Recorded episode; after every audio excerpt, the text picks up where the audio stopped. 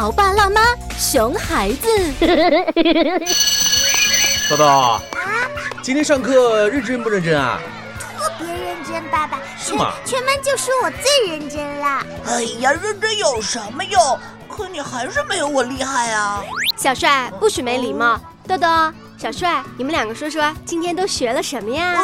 妈妈，我们今天学了走迷宫，我很快就从迷宫走出来了，可是豆豆不会。啊？哎呀，这个老师怎么回事？上课那么宝贵的时间，居然不学该学的东西。就是，这马上都要上小学了，字都不认识几个，到时候怎么跟得上呀？哎。有请九八八故事广播特邀嘉宾。或许你还不知道，这个游戏其实训练了孩子视觉追踪的观察能力。孩子上学后，有的能看着老师的板书，老师写到哪里，他就能看到哪里；有的孩子，老师都写到第三行、第四行的时候，他还在看第一行前几个字。其实，现在很多孩子喜欢玩手机和平板电脑。通常来说，游戏玩得好的孩子，他们的视觉追踪能力是比较强的，但仍然要对孩子的游戏行为适当的控制，因为过量的游戏对孩子的其他感官能力也是有不利影响的。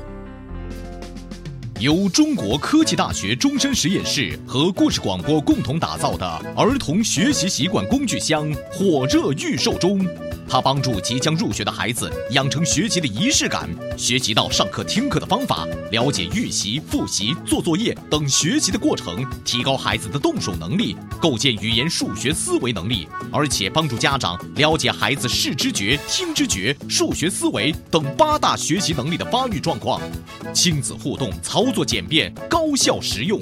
想要了解的家长，请拨打故事广播办公电话零五五幺六三五零九七五五或。者关注 C N F M 九八八，进入公众微信号直接购买。更多精彩内容，敬请收听每周一至周五下午两点到两点半，晚间九点到九点半播出的《潮爸辣妈》。